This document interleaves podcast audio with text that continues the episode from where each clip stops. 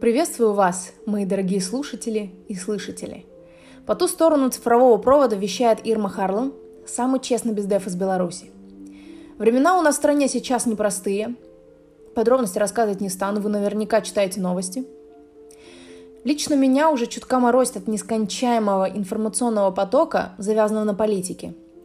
Первое время это очень мешало сфокусироваться на работе, потому что ты как невротик 100-500 раз в минуту открываешь Телеграм в попытке получить очередную дозу дна, которая все глубже пробивает главный диктатор Европы. Одним из таких моментов было задержание четырех сотрудников PandaDoc, которая к дате записи этого подкаста уже месяц как находится в СИЗО по обвинениям, нарисованным из воздуха. Локальные западные СМИ стараются как можно шире осветить данный кейс – пытаясь тем самым снять розовые очки с ваших глаз, потому что закон в этой стране, как таковой, давно перестал существовать. Любого из вас могут арестовать ни за что, просто потому что кому-то сверху не нравится, как вы себя ведете, что вы говорите, какие посты отправляете в ленту Инстаграма, Фейсбука, в какой цвет красьте ногти или того хуже, за то, что просто стоите в пробке. Послушать так можно кукухой поехать. Грустнее становится от того, что многих людей это задевает сильно с точки зрения эмоционального и душевного состояния. Я тоже в их числе. К сожалению, помимо выборов и нескончаемых диктаторских выходок, в жизни случается достаточно другого дерьма, которое может выбить из колеи не просто на пару недель, а на целые годы. Около месяца я общалась с рядом людей, которые прошли сквозь жизненные эмоциональные трудности очень осторожно я попыталась узнать, каким образом и с чьей помощью они выбрались из темной комнаты и включили в ней свет, что позволило им встать на ноги и продолжить движение вперед. У нас была договоренность. Я не имею права рассказывать все услышанные истории, но могу объединить их выводы в отдельный список и комментировать от себя. К сожалению, у меня не получилось формировать красивый список, так как все мои выводы отражали лично мой опыт, который лишь косвенно пересекался с опытом у рассказчиков – они делали то же самое, но при других обстоятельствах и из-за иных причин. Я буду не я, если не расскажу своей истории. Я впервые сделаю это официально на публику, словно эксклюзив, давайте назовем так. Да, безусловно, в моей жизни есть люди, которые знали об этих событиях, но далеко не, не все из них понимали, что именно мне пришлось пережить. Я не стану рассказывать страшных вещей, но если после этой истории у вас внутри что-то отзовется на мою боль, либо вы сейчас находитесь в похожем состоянии, пожалуйста, напишите мне в Телеграме Neon Rocket, и мы обязательно это обсудим. Начну с первой в жизни панической атаки. Это был 2018 год, мне пару месяцев как стукнуло 22. Я переехала в Нью-Йорк, Работаю в стартапе, наши дела идут странно. Мы нервы точно на пределе из-за сложившейся ситуации. Я ищу способы остаться в стране. Вариантов не так уж много, но внезапно, как снег на голову, сваливается очень интересное предложение поработать в одном из проектов параллельно нашему стартапу. А точнее, помочь им выйти на американский рынок. Я охотно соглашаюсь, ведь это неплохая инициатива, которая может принести лишнюю копейку в месяц и следом еще одну причину не уезжать из Штатов. Ох ты, боже, на улице такой прекрасный дождь. Если вы это слышите, знаете, что моя крыша, которую недавно отремонтировали, теперь выдержит любой дождь. Но я думаю, это прекрасное сопровождение в это дождливое воскресенье. Собственно, в день, который я записываю, конечно же. В общем, возвращаясь к теме. Человек, который предложил мне ту работу, по совместительству являлся мне очень дорогим другом. Именно он поспособствовал тому, чтобы я попробовала свои силы и все же прилетела в Нью-Йорк. В тот момент мне казалось, что я ему очень многим обязана. Оставалось дождаться лишь апреля, когда он прилетит в Америку, чтобы морально поддержать меня и быть рядом. Я подняла на уши весь наработанный нетворк в Нью-Йорке, затапила кучу встреч и звонков с потенциальными клиентами и очень ждала его приезда, потому что я распланировала все, куда, когда и зачем пойдем. Но, буду честной, назвать нас приятелями или друзьями было сложно. За несколько лет знакомства мы наконец-то пересеклись, как мне казалось, и попали на одну прямую. If you know what I mean. Не буду врать, мы общаться стали иначе, беседы дошли даже до того, что мы спланировали прекрасный ужин с панорамным видом на Манхэттен. Точнее, его спланировала я, конечно же. Не хочу вдаваться в подробности и скажу прямо. Он слишком мне нравился, и я, будучи, будучи, будучи, будучи в этих окрыленных чувствах, думала, чем же удивить человека, который до меня уже полтора года прожил в Нью-Йорке. Да, мы, девочки, так часто делаем, сочиняем то, чего не существует, строим воздушные замки со скачущими пони и радугой. Я сама не поняла, как попалась в эту ловушку. Но когда наступил день X, день его прилета, мне сообщили, что его не нужно встречать в аэропорту, так как есть друзья, которые это сделают за меня. В тот момент мне это не показалось тревожным звоночком, ведь у меня за время моей жизни в Нью-Йорке тоже появились друзья, и это как бы нормально. Встретились мы через двое суток после его прилета. Недалеко от нашего офиса, практически всю вторую половину дня мы провели вместе. знаете, это вот вот эти вот самые мимишные моменты, когда вы вдвоем гуляете по городу, перекидываетесь комплиментами с подтекстом, а потом и вовсе переходите на тон «а вот если бы мы и у нас...» Счастьем моему не было предела. Это вот, ну, я, я не могу передать свои чувства в тот момент. Я думала, что наконец-то разбила эту чертову стену, которую он выстроил вокруг себя. И, ну, наконец-то достучалась. Ну, типа, столько лет, боже мой, сколько можно. Я помню, как мы шли по Бродвею, и я случайно обратила свое внимание на премьеру мюзикла «Король лев», который по сей день, к слову, считается одним из лучших. Разумеется, он без всяких сомнений согласился меня на него сводить. И это происходит ровно за 20 минут до того, как мы добираемся до места под названием Columbus Circle. А, это возле Центрального парка было некогда моим самым любимым, а теперь мне даже больно оттуда какие-то фотки смотреть, потому что меня, меня сразу триггерит, и я аж не могу. В общем, в этом месте мы ждем одну из его подруг, которая обещала нас чем-то угостить. А, и вот она приходит, как-то отстраненно со мной здоровается, я немножко не понимаю весь этот напряг в воздухе, который висит. Потом я вижу, как он мило ей улыбается, подходит к ней и целует. Не как подругу, не как старую знакомую, а вот как нормально, вот так целует, как девушку свою. Я в этот момент проваливаюсь сквозь землю. У меня знаете, складывается пазл. Почему не нужно было встречать в аэропорту? Почему не нужно было искать квартиру? Почему первых два дня он не находил времени встретиться и с кем-то таскался по барам? Я смотрю на это все и не могу пошевелиться. Они о чем-то говорят, но я, я словно оглохла в попытках это все развидеть. Потом они зовут меня с собой в бар, а я пытаюсь найти вескую причину, чтобы этого не делать. Но мои ноги, они сами идут за ними. Я не знаю, как я согласилась, как это произошло. Наверное, я просто не думала в тот момент. Я тупо на автомате иду за ними, даже как-то поддерживаю диалог. И так мы проходим чуть ли не улиц 20 вверх по Манхэттену. Я в этот момент иду рядом, как третий лишний. И слушаю все вот эти вот милые разговорчики, гляделки, шушуканье, все еще пытаясь понять происходящее понять, где я просчиталась, где я напридумала себе замков в голове и почему я оказалась в такой ситуации. Потом мы чудным образом оказываемся недалеко от бара, заказываем выпивку. Я снова, как отшельник, сижу где-то в сторонке, как вы поняли, потому что они оба, как голубки, устраиваются за барной стойкой. Я немного слышу, о чем они говорят, и тут всплывает занятный диалог, где он спрашивает, а что это у тебя за татуировка? У той девушки была татуировка на руке, и у нее был набит Симба. Очень красиво, кстати, прям респект э, человеку, который это бил. Она такая отвечает, это же Симба из мультика «Король лев», ты что, не смотрел? И он такой, а, вот оно что, лисенок. Самое главное, лисенок. Он не обращался к ней по имени. Лисенок, хочешь, я тебя свожу на этот мюзикл? Видел, что он сейчас идет на Бродвее. Давай завтра куплю билеты и вместе сходим. И я такая, давай завтра вместе сходим. Что? Что? То есть туда, куда собирались идти мы? У меня в голове щелкает и, кажется, начинает дергаться глаз в тот момент.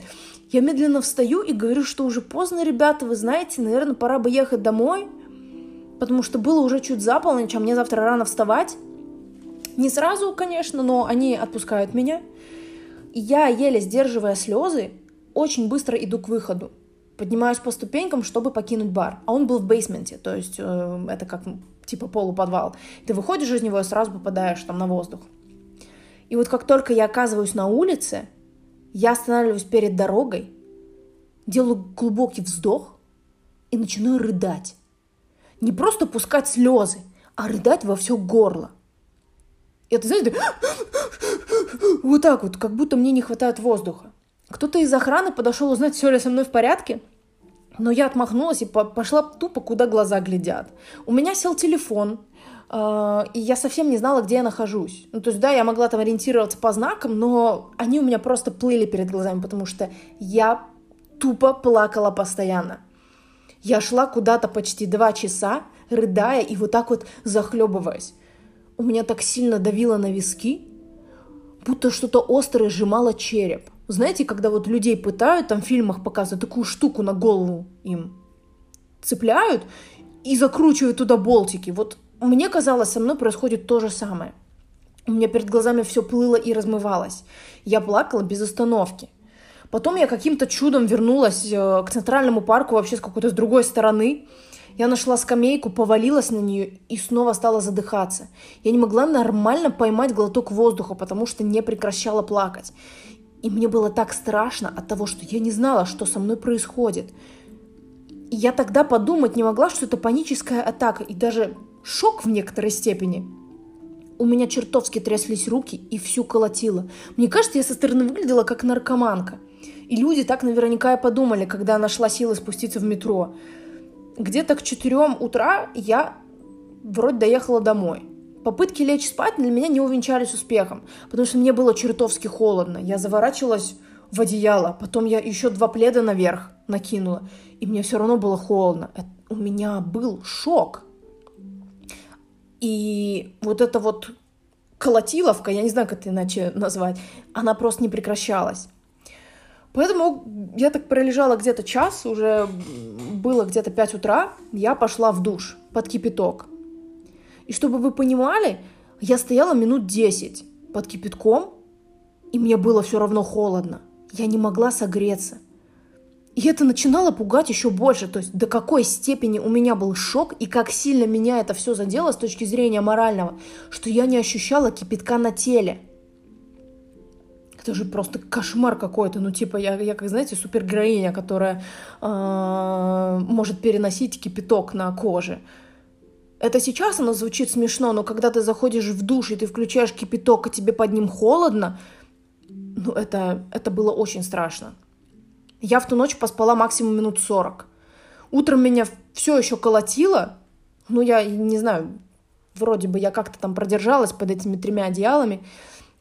Эм, была ситуация, мы же с коллегами по стартапу жили в одной квартире, поэтому мне вообще нельзя было показывать виду, что все плохо. К моему счастью, в 7 утра ребята поехали на Лонг-Айленд, и я осталась дома одна. И тут спустя пару минут звонок. От него. Я секунд 10 тупо пялюсь в экран и проклинаю все в этом мире. Трясущимися руками я беру телефон и нажимаю «Ответить». Но сейчас я вообще не помню, о чем, о чем мы говорили, что обсуждали, потому что я отвечала как робот – ведь мы должны были встретиться в этот день, через два часа, на автошоу, которое проходило. Потом у меня была вторая попытка пойти в душ и снова отогреться. Мне очень быстро нужно было решить, пойду ли я туда. Ведь не явиться значило бы, что вчерашняя ситуация в баре меня задела, и я обижаюсь, и я это показываю ему. Здесь мне очень помогла моя тетя, которая записала мне длинное голосовое, где четко настаивала на том, что мне нужно оставаться сильной и не показывать свои слабости, что я должна собрать волю в кулак, одеться с иголочки и прийти на это чертово шоу. И вы знаете, я туда пришла. Гордо и грациозно. Как у нас строилась коммуникация, не имеет смысла вообще пересказывать, потому что после замечательной выставки, э, где я получила кучу эстетического оргазма от машин, которые увидела, у нас с ним состоялся очень сложный разговор – на фоне которого он сказал мне, что я загнанная. Я спросила, почему он меня такой считает. Оказалось, слушайте внимательно, наострите ушки, это очень важно. Оказалось, у меня энергетика такая. Я постоянно на взводе, жду подвох, не умею наслаждаться жизнью, я не умею наслаждаться жизнью. Затюканная, как котенок, амбициозная слишком, когда это было плохо, простите. Наверное, поэтому у меня нет отношений. Вот такой вот вывод он сделал. А я просто по себе как мужик в юбке. И со мной очень тяжело из-за этой энергетики, что исходит от меня. Еще добавил, что я не экологическая. Я хер знает до сих пор, что это значит, но, типа, наверное, может быть, вы знаете. Напишите мне. Вдруг я пойму, в чем моя ошибка. Но тогда вот, вот этот диалог, это для меня было последней каплей. Через неделю я вернулась в Беларусь, и мы очень долгое время не общались. Потом, конечно же, судьба не скупилась на встречи, мы постоянно где-то пересекались, и каждый раз это была стычка. То есть на протяжении двух лет я постоянно чувствовала себя недостойной, потерянной, даже неуверенной. Меня преследовали его слова о том, какая я никудышная, как у меня ничего не получается. Он был единственным человеком в моем окружении, который несколько раз отправлял меня к психологу. На полном серьезе считаю, что у меня с головой проблемы. Но совсем недавно, вот буквально этой весной, он пробил очередное дно. И я поняла, что из нас двоих проблемы только у него. Ведь то, что он мне сказал в тот день, нормальный, воспитанный человек, ну, никогда не произнес бы в такой форме. Учитывая то, что мы якобы были в друзья, по его мнению. Это прям вообще стыд позор. Сейчас цитирую. Драма реализует твои эмоциональные потребности. Вопрос, откуда эти потребности в тебе взялись? Откуда эта бесконечная неуверенность и тяга к всеобщему признанию? Готовность хоть очком на панели торговать, лишь бы чувствовать себя нужной? Твой сценарий – драма. Любую комедию, ужастик, документалку ты превратишь в драму. Сама. Потому что тебе в ней комфортно и привычно. Конец цитаты. Я скинула это своим друзьям. Прям вот тем, кто знает меня от и до. Знаете, что они сказали? Ирма, какая нахрен драма? Он вообще хоть что-то про тебя знает? У него вообще бывают в жизни положительные отзывы о тебе?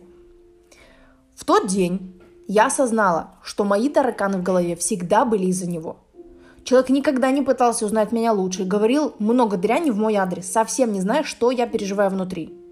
Это и было причиной моей вечной неуверенности, но только перед ним. Мне всегда было страшно перед ним. А что он подумает? А как сделать так, чтобы он иначе относился? Неужели я и правда загнанная? Да черта с два. Я очень долгое время не могла простить то, что произошло в Америке. До какого состояния вот меня нужно было довести. Потому что мое здоровье из-за этого и так сильно пострадало. Про нервную систему я вообще молчу. Нужно было как-то из этого выкарабкиваться. И, пожалуй, приближаясь к главной теме этого выпуска – Хочу поделиться, что сработало на самом деле. Чьи советы помогли, а что в теории было круто, но на практике оказалось неэффективным. Первое – удариться с головой в работу. Это прям самый топ, что рекомендуют сделать, когда ты чувствуешь себя очень плохо и не знаешь, куда направить свою энергию. Это именно то, что я сделала, когда вернулась в Беларусь. Я работала сутками напролет, без выходных, только чтобы не думать о произошедшем и как-то отвлечься. Способ был так себе, потому что это было тупое изматывание себя. На фоне графика 24 на 7 состояние моего здоровья еще больше ухудшилось. Я перестала спокойно спать и периодически прибегала к мелатонину, привезенному из Америки. Второе, самый тоже любимый совет, найти активное хобби. То есть сидячим образом жизни активности особо не наберешься. Поэтому я решила заняться спортом. Типа это помогает не только привести форму в порядок, но и усмирить стресс. О чем я думала... О чем я думала? Вот я на беговой дорожке. Как вы думаете, что у меня было в голове? О том, как я хочу отомстить. Как сильно хочу сделать ответочку и заставить человека прожить то же самое, что и я. Вот до такой степени все было плохо. Следующий совет – читать книги по психологии, да и в целом о саморазвитии. Я люблю книги интересные истории, но когда подтекст начинает давить на тебя эмоционально, это очередная пытка над собой. Я один раз ходила к психологу и поняла, что нормальный диалог мы не сможем построить. Со своими тараканами я вынуждена разбираться только сама. Потому что только я лучше всех знаю свое внутреннее состояние. На тот момент я только не понимала, как с этим бороться, как вообще из этого выкарабкиваться самой. Следующий совет – сменить локацию. Это прям самое популярное, что люди делают, если у них все плохо. Они собирают чемоданы, упаковываются и уезжают, куда глаза глядят. Очень часто покупают вообще вслепую билет прямо в аэропорту и улетают куда-то там очистить мозги. Или как это называется? Уехать на сказочные Бали, заняться духовными практиками, посерфить и вот это вот все. Хотя бы на некоторое время. Один раз мы так поехали отмечать Новый год в Италию, на Кома. Там произошли серьезные изменения по работе, что повлекло за собой всякое отсутствие отдыха и релакса в целом. Второй попыткой сбежать у меня была Швейцария в прошлом году на неделю. Я полетела туда одна и пыталась восстановить силы в горах. Найти себя и понять, как жить дальше. Не в плане работы, а как жить с этими чувствами. Ведь у меня внутри до сих пор сидела обида. И в тот момент я не понимала, насколько опасно носить это всегда с собой. Человек уже сто пятьсот раз был прощен, и вроде как ситуацию отпустили, но с каждым разом накатывало все больше и больше. После этого мне посоветовали помедитировать. Ну прям вот, Ирма, садись и медитируй. Я, честно, около года пыталась это делать с помощью Headspace и еще пары приложений. Balance, по-моему, было и Calm. Но бормотание красивых слов мне в ухо и попытка меня расслабить ничем хорошим не заканчивалась. Мой мозг просто не мог отключиться и перестать думать о том, что происходит внутри. И какими бы ни были эти речи из уст тренеров, или тренеров, я не знаю, сфокусироваться было невозможно. Мы до сих пор с медитацией не подружились. Один раз э, я решила отключиться э, и сходить на массаж. Вот чтобы там расслабиться, Потому что мой молодой человек часто жаловался на то, что у меня напряжена шея, плечи. Вот прям это чертовски его бесило. Я такая, ну окей, хорошо, нужен массаж, пойду. Массаж помогал, но это был временный эффект. То есть тебе его сделали, и ты такой час дня ходишь и чувствуешь, чувствуешь себя прекрасно. Но чуть позже я осознала, что медитировать не обязательно сидя на коврике и слушая какую-то занудную фигню. Я обнаружила себя в состоянии полной отключки и релакса, когда мою посуду, потому что я это обожаю, когда глажу постельное белье, когда пишу книгу и на фоне играть что-то инструментальное, или просто сижу и слушаю звуки моря, огня, поездов. Это всегда расслабляет. Сейчас, если меня что-то беспокоит, я достаю любую вещь, включаю утюг и начинаю гладить. Если у вас не получается медитация, ищите другие способы. Это может занять месяцы или годы, но когда обнаружите, ну прям кайфанете.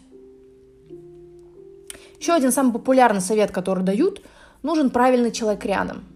Это всегда были и останутся мои родители. Их поддержка безгранична, и они всегда стараются первыми приводить меня в чувство. Потому что они хорошо меня знают но они не всегда будут рядом, и очевидно, что нужно учиться восстанавливаться самому. Пока я молода, это невозможно. Этот опыт придет с годами. И пока меня спасают лучшие друзья, которые всегда чувствуют, если у меня что-то в душе болит. Если у вас нет с кем поговорить, пожалуй, только в этом случае психолог – это хороший вариант. Но если вы боитесь раскрыться кому-то из друзей, начните с разговоров с самим собой. Ведите дневник. Это чертовски отличная штука. Я сейчас веду дневник, и это прям э, святой грааль когда ты хочешь выговориться. Да и в этом выпуске подкаста сейчас это один из вариантов самотерапии, когда я все обиды как козыри кидаю на стол, понимая, что я и так победила. Еще есть один очень занимательный пункт, это внешний фактор. Они могут быть любые. Главное то, как они влияют на вас и ваше состояние. После двух мучительных пыток э, и вечной обиды я смогла полностью отпустить и человека, и ситуацию, и себя. Как ни странно, в этом мне помогла игра The Last of Us 2. Я уже делала выпуск про нее, но не говорила, как сильно она на меня повлияла. Если коротко, то игра была об умении на не сколько прощать, а про отпускать. Пережи, пережив весь опыт главной героини и дойдя до конца, я осознала, как мы с ней похожи. И поняла, что не хочу докатиться до такого же в своей жизни потому что мне было стыдно в конце игры. Я бы даже это вынесла в отдельный пункт, обозвав, когда есть чем сравнить. Для меня было шоком осознание того, насколько глупа была моя обида и как долго я ее вынашиваю в себе, будто ожидая чуда. На фоне этих эмоциональных игрищ я набила татуировку в июле этого года. И освободилась. Вообще без шуток сейчас. В тот момент я поняла, что все, оно закончилось, и круг разомкнулся. У меня словно камень с души упал. Если бы я знала, что решение проблемы будет настолько простым, возможно, этот выпуск никогда бы и не случился. Но будучи сейчас снова в растерянном состоянии на фоне того, что происходит у нас в стране, я не могла не поделиться своей историей. Ведь человек – это самое хрупкое существо, и его очень легко сломать изнутри, не применяя силы. Ведь иногда бывает достаточно только слов – Моя история была как раз про то, что чужие слова на протяжении нескольких лет стояли приоритетом. и мешали мне двигаться дальше. Зато сейчас я вполне спокойно и свободно об этом рассказываю. Хочется обратиться к тому самому человеку, кто морально меня чуть не уничтожил. А, если ты каким-то чудом слушаешь этот выпуск, надеюсь, ты сможешь меня простить и просто исчезнешь из моей жизни. Это единственное, о чем я прошу. Как-то не хочется на, на грустной ноте это все заканчивать, но теперь вы знаете чуточку больше, имеете представление, как мне было тяжело жить, работать, общаться и быть в отношениях из-за одного долбанного высказывания. Не пытайте себя так, как это делала я. Радуйтесь жизни, любите и будьте любимы.